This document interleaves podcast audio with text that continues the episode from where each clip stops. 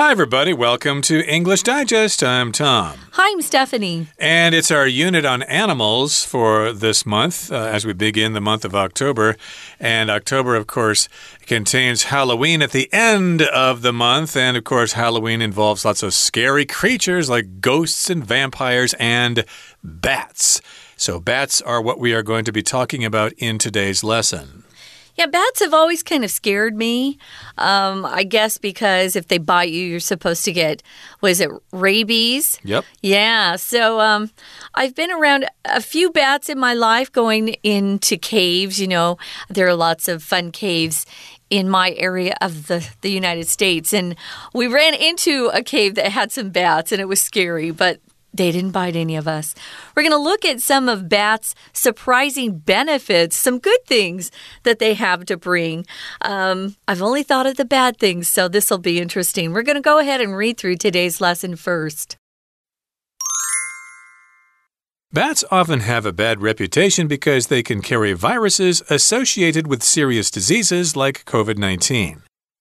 While they may seem scary, Bats actually contribute to the environment in an essential way.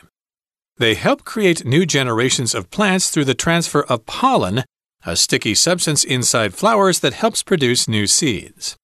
One example of this is the Weber azul agave plant found in Mexico. It's the only plant used to make tequila, a popular type of liquor. The Mexican long nosed bat feeds on its nectar, the sweet liquid from a flower, and transports pollen from one flower to another. Without bats, the agave plant would struggle to survive. Turning to the tropical islands of Fiji and Vanuatu, we find the kuluva flower, another plant that depends on bats. Its flowers have a dome shaped structure that prevents larger animals from accessing their nectar. However, Fijian blossom bats have cleverly learned to chew through the dome. The bats then carry the pollen away with them after their sweet snack. This is especially important because the kuluva plant doesn't open its flowers by itself, and also because it only receives pollen on one night of its brief existence. Bats play a significant role in maintaining a balanced environment. Let's appreciate these winged creatures for their efforts in supporting various plant species.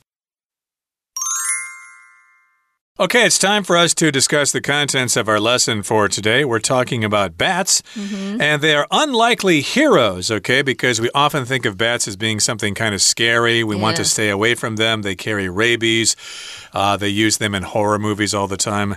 But they are actually heroes. They actually are beneficial to people, and that's what we're going to be talking about today. They have some surprising benefits, which are things that are good for us that we probably didn't know before. So, bats often have a bad reputation. What's a reputation? That's uh, what people uh, think about when they think of you. And you can have a good reputation or a bad reputation. Just using reputation is neutral, so be careful with that word. Why do they have a bad reputation or a bad rap? Sometimes uh, you'll hear that kind of slang uh, phrase. Yeah, they have a bad rap. Um, because they carry viruses and no one wants to get sick. The the sickness that Tom and I mentioned, rabies, is very dangerous. Hmm. Also, raccoons carry rabies. Um, when I was growing up, we had a we had a raccoon. My cousins had a raccoon that lived in the neighborhood and it had rabies. So I was introduced to what rabies can do long ago. Well, they can carry viruses, these bats, and uh, they were associated with uh, COVID 19 when uh, COVID 19 came out. I don't know if we can blame it on bats anymore, though. Well, bats have all sorts of viruses, uh, which of course are things that carry diseases. They're much smaller than bacteria and they behave in different ways.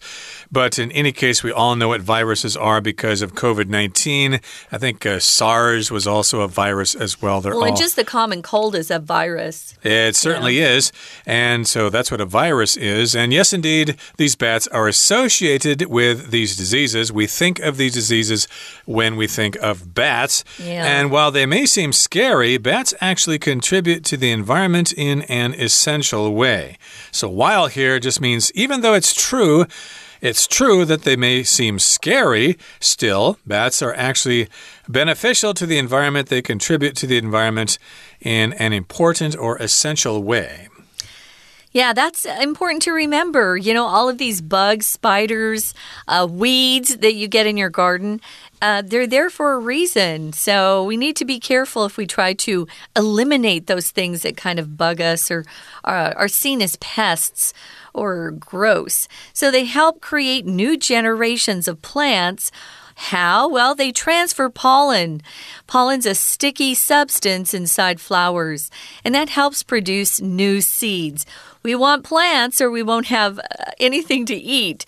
So think of that when you kind of get the creepies uh, when you look at these bats. So pollen is that sticky substance. If something's sticky, it kind of makes your uh, uh, hands like stick to something.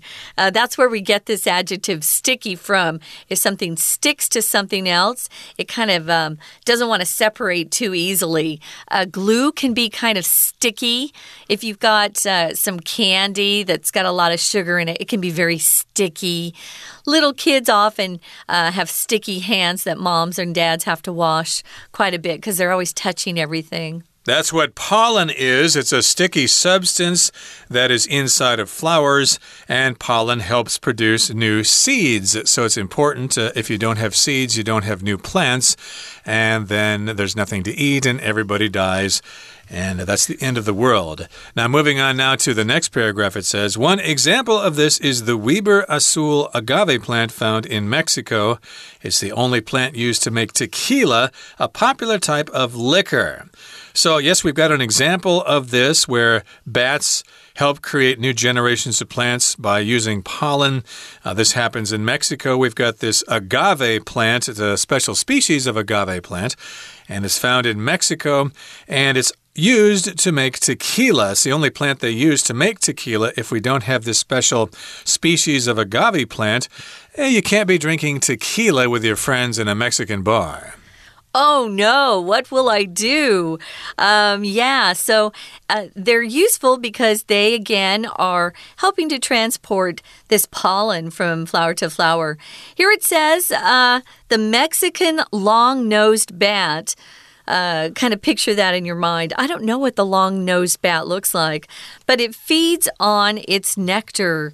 It feeds on the nectar found in these agave plants that are really native to the southern U.S.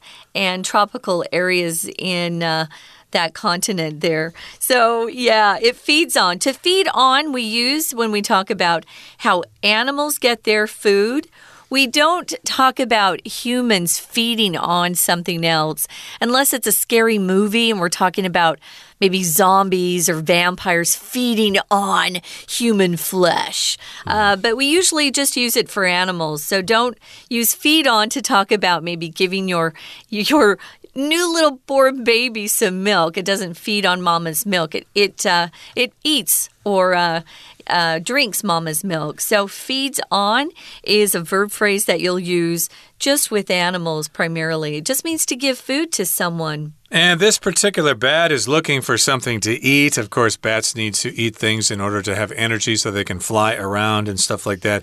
So, the bat, this particular species of bat, feeds on the nectar of the Weber Azul agave plant, which again is used to make tequila, which is a kind of liquor like uh, whiskey and gin and vodka and things like that. Hard liquor, we would call it, yeah. Uh, indeed. And uh, of course, then after it feeds on the nectar, it transports pollen from one flower to another. Now, nectar and pollen are very similar, but they are different things. Uh, the nectar, of course, is the liquid in a flower, and then you've got the powder, which is the pollen. And I suppose if you eat the nectar, you get the pollen with it. So then, as the bats move from one plant to another, they take the pollen with it, and then the pollen will. Uh, do we say fertilize the plant, or yeah. it will uh, it will make sure the plant can grow another generation? That's pretty important. Transport here is a verb, it can also be used as a noun. Um, I've seen more. Uh, people from the UK use transport as a noun more than Americans. We mm. say transportation if we need a noun, um, but they'll often talk about their transport, uh, whereas we'll just talk about our transportation. So this is the verb, though. So um, if you want to be really accurate, you'll say transport with a heavier or stronger symbol on port. Um, and then the noun is just transport and it flips. The stronger syllable is on trans. Sorry about that. It gets kind of crazy. So without bats, the agave plant would struggle to survive. We couldn't have any more agave plants if they weren't able to continue um, having the bats transfer the pollen and then producing new seeds. Uh, so it's pretty important. That I would say that's a big benefit, and I'd never heard of them actually uh, transporting pollen before. I thought bats just stayed in caves, Tom. Oh no, they come out uh, at uh, at dusk. Okay, -huh. there's a good example of that here in Taiwan. If you go to Ruifang, which is which is east of Keelung, there's a cave there next to the road, and if you're there at the right time, all these bats will be flying out uh, oh. right at dusk. I've seen that a couple of times. It's quite amazing to see. So they sleep during the day in the cave, indeed, they and then hang they upside down sleeping. Right, and Ooh, then they, they come out, out at night. Ooh. Yeah, they come out and uh, look for insects at night, so uh, they're very important to the huh. ecosystem. Yeah. I did want to say that uh, the word pollen, of course, is like the powder in a flower. And of course, when you move pollen into another plant, you pollinate that plant. I just said fertilize, but I think pollinate is more appropriate for that particular uh, phenomenon. Okay, that brings us to the midway point in our lesson for today. Let's take a break and listen now to our Chinese teacher. Hello everyone，我是派老师。今天讲解的课程是十二月二号 Unit One Unlikely Heroes Bad Surprising Benefits。这个单元是一篇克洛兹测验，内容和蝙蝠有关。不晓得有多少同学看过真正的蝙蝠？看过真正的蝙蝠，或许有助于我们正确认识这种生物。会觉得蝙蝠就和其他生命都一样，是大自然的一部分。可是，如果没有在现实生活当中见过真正的蝙蝠，很有可能会受到小说、电影的影响，觉得蝙蝠是可怕的生物。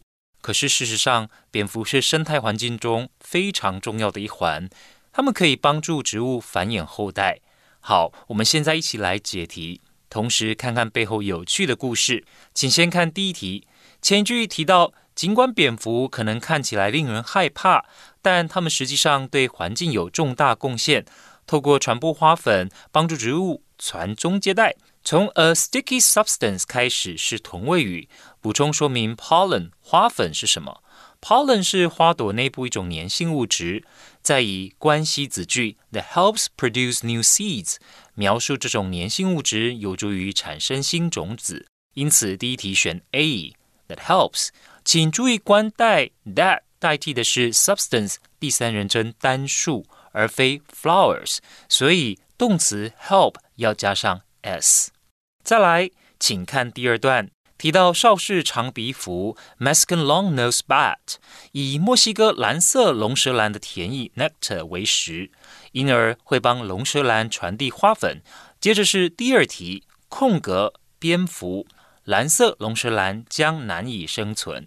从前后文寻找答题线索，四个选项当中，D 最符合前后文的文意。第二题选 D，without 表示如果没有蝙蝠，蓝色龙舌兰将难以生存。We're going to take a quick break. Stay tuned. We'll be right back.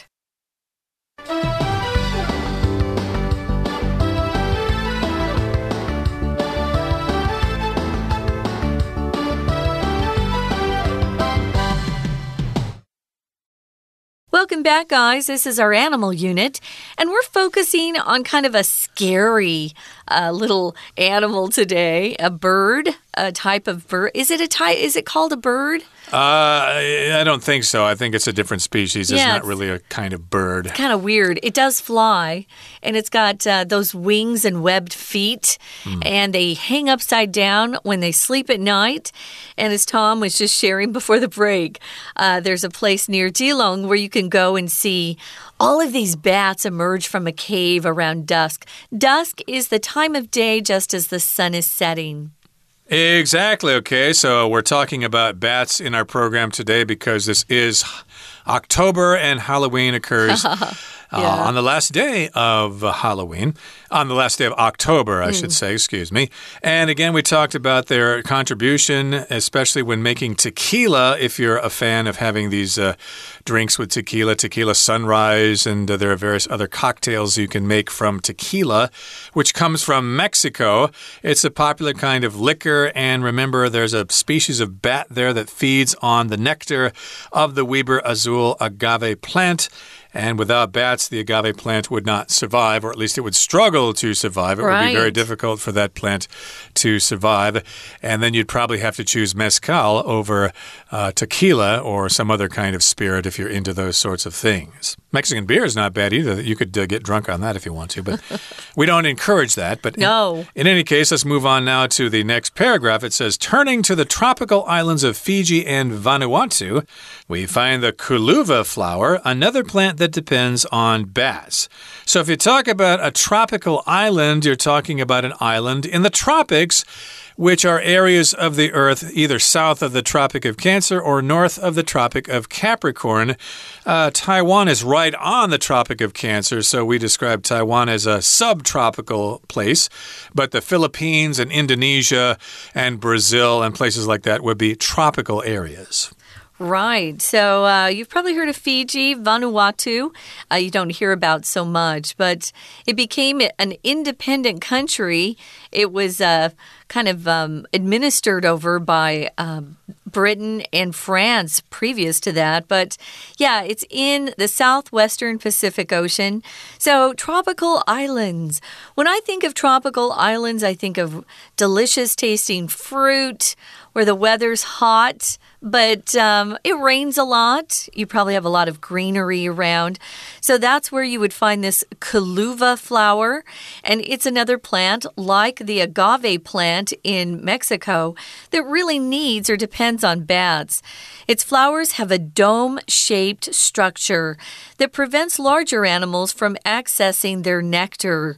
Ooh, it makes it hard for those little uh, other animals to get in there and get that sweet nectar. Dome shaped, a dome. Think of a basketball that you play basketball with and cut it in half. Uh, half of that basketball is a dome shape. A lot of times, if you go uh, traveling and you're looking um, at old cathedrals, especially in Europe, they'll have dome shaped roofs or dome shaped buildings. Uh, so that's what this particular flower looks like. I haven't seen it, so um, I'm curious to see what it looks like. And that that shape alone keeps uh, larger animals from getting at that nectar that they so want to eat because it tastes delicious. Yep, it's got this structure in the flower and it's like a dome and it stops animals, at least stops larger animals, mm -hmm. from getting to the nectar. However, Fijian blossom bats have cleverly learned to chew through the dome. Ah. Okay, so these bats are quite clever. they know there's nectar in there. Maybe they can smell it, can but they see it, that there's yeah. this dome there. But uh, uh, the bats are thinking, hey, we've got little teeth here. We can chew through that dome and get at that nectar. No problem. And so these blossom bats, that's another species of mm -hmm. bat here. They have they're very clever, very smart. They can chew through that dome and get at the nectar. Yeah, you'll often see animals chewing through different things. Maybe you have a new puppy who has decided he likes to chew through your shoes mm. in your closet. Sometimes that happens. Uh, you got to be careful. Uh, these bats, if you look at pictures of bats, you can see they've got these kind of creepy teeth. Mm. I just think they're creepy looking. But, you know, this makes sense that they've figured out how to get to that nectar that they really want. And I think Tom's right. I think they probably can smell it. And so they think, oh, I can I can see if I can just chew through that. So the bats then carry the pollen away with them after their sweet snack. Oh, fun. So that's how they get to the pollen. They chew through the dome shaped structure, they get at the nectar, and then they fly away with the pollen um, on their bodies. So this is especially important, it says, because the Kuluva plant doesn't open its flowers by itself. Oh, and that's where the nectar or the pollen is, guys. Those flowers have to bloom and open before uh, their little insects or or animals like bats can get in there and get at the, the pollen and then carry that from plant to plant and pollinate the other plants as they, you know, journey on their way. All right, so this looks like a mutually beneficial situation. The bats oh, yeah. get a little snack from the nectar, and then the plant gets to have its pollen distributed to another flower to pollinate that flower. So it's kind of a win win situation for both the flower and the bats. Okay, yeah. and this is a unique situation uh, in Fiji and Vanuatu there uh, because this happens there with bats. So that's another benefit of having bats around. Don't be so scared of them. And now let's move on to the final paragraph where we wrap things up. It says Bats play a significant role in maintaining a balanced environment. Now, remember, if you play a role in something, you are acting out a role, you are behaving in a certain way that uh, helps people or helps things get accomplished. You have your responsibility. So the bats are important in order to maintain a balanced environment. Remember, there is the environment that has to be balanced. You know, different animals feed on other animals, and then you have the, the circle of life, the chain, and so everything can exist. If that chain is broken or interrupted, then we're going to have some problems. Right. And that's why it's really important uh, not to disturb uh, the ecosystem in your area. Um, I know they're trying to experiment on, say, mosquitoes in the U.S. Bill Gates was trying to um, change the DNA of these mosquitoes. And now we have malaria in parts of the U.S. that we never had before. I think it's really important as science progresses that we don't mess with nature. I think uh, uh, Tom and I grew up with a commercial growing up, and it was "Don't mess with Mother Nature." Well, she actually said it's not it's not, it's not nice, nice, to fool to, Mother to fool Nature. Mother Nature, and then she would you know use her powers to to uh, strike lightning. And it was just a good reminder that our our earth is perfect as it is. And when we try to mess with it it messes up uh, the ecosystem in the area. I know i did a, a, a documentary in taiwan about animals trying to cross the road that were being hit all the time by cars and and scooters and stuff. And they they actually constructed a little safe tunnel for the animals to cross because it was messing up the ecosystem. So I know Taiwan's very careful about not disturbing Mother Nature. Right. And uh, again, we're talking about bats, and they are winged creatures. So we need to appreciate these winged creatures for their efforts in supporting various plant species. Yeah. If something's winged, well, it has wings. Okay. So bats fly because they have wings. And remember, they're not considered the same as birds. But uh, in any way, in any case, bats are pretty important to the ecosystem. And again, they are winged creatures. They have wings. And if we talk about various things, we talk about different kinds of various things, different kinds of uh, many different kinds of things. And so, yes, we've got uh, different species of plants that bats help pollinate. There are probably other examples as well, more than the two examples we gave today. Yeah, this uh, various is a great word. You can use it just to talk about things that are slightly different from each other, but sort of in the same category, right? So maybe you have lots of dresses in various colors. So you have lots of different colors.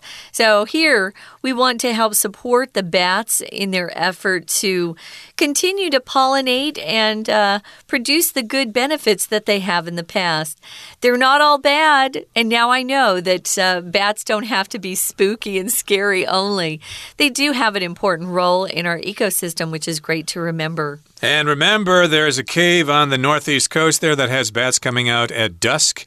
And uh, when I went there, I think we went there twice, and no bats attacked me at all. So it's perfectly safe to sit there and watch the bats coming out of that cave. It's quite an amazing phenomenon. It would be a good picture, I think, to get a photo of that. Uh, it's kind of hard to photograph because they're moving so fast, and oh, wow. they are, are, there are so many of them. But uh, you can do something. I suggest doing a video of that. It's quite amazing. Cool. Okay, that brings us to the end of our discussion for today. Let's listen now to our Chinese teacher.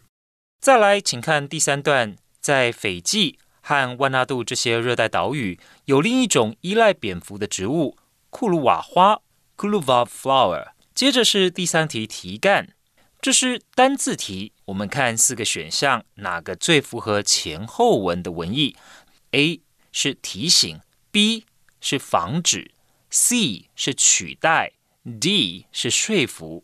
考量前后文连贯，第三题答案应该选 B，表示 Kuluva flower 的花朵有圆顶状结构，防止大型动物接触它的花蜜。紧接着，然而长尾果蝠 Fijian blossom bats 巧妙地学会穿过这种圆顶状的结构来吃花蜜。享受完甜点之后，蝙蝠便携带花粉离开。这对库鲁瓦花尤其重要，因为它们是没有办法自行张开花朵 ，and also because it only receives pollen on one night of its brief 空格。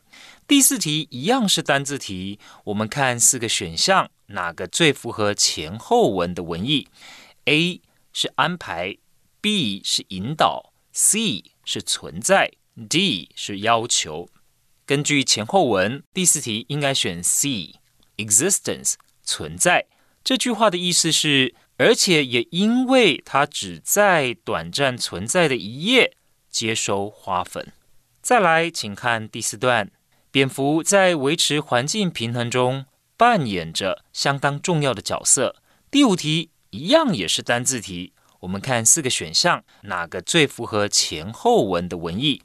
好。A approach 是接近，B appreciate 感激或欣赏，C capture 是捕捉，D circulate circulate 是流通或循环的意思。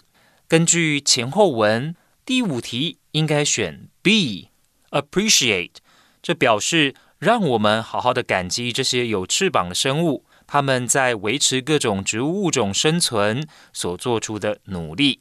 好，以上就是我们针对这一篇克洛兹测验所做的中文讲解。谢谢大家。That's all the time we have for today, everybody. Thanks for joining us, and hopefully, we have given you a new appreciation for bats. Don't be scared of them, even though they are scary uh, at certain Halloween parties. From all of us here at English Digest, I'm Tom. I'm Stephanie. Goodbye. Bye.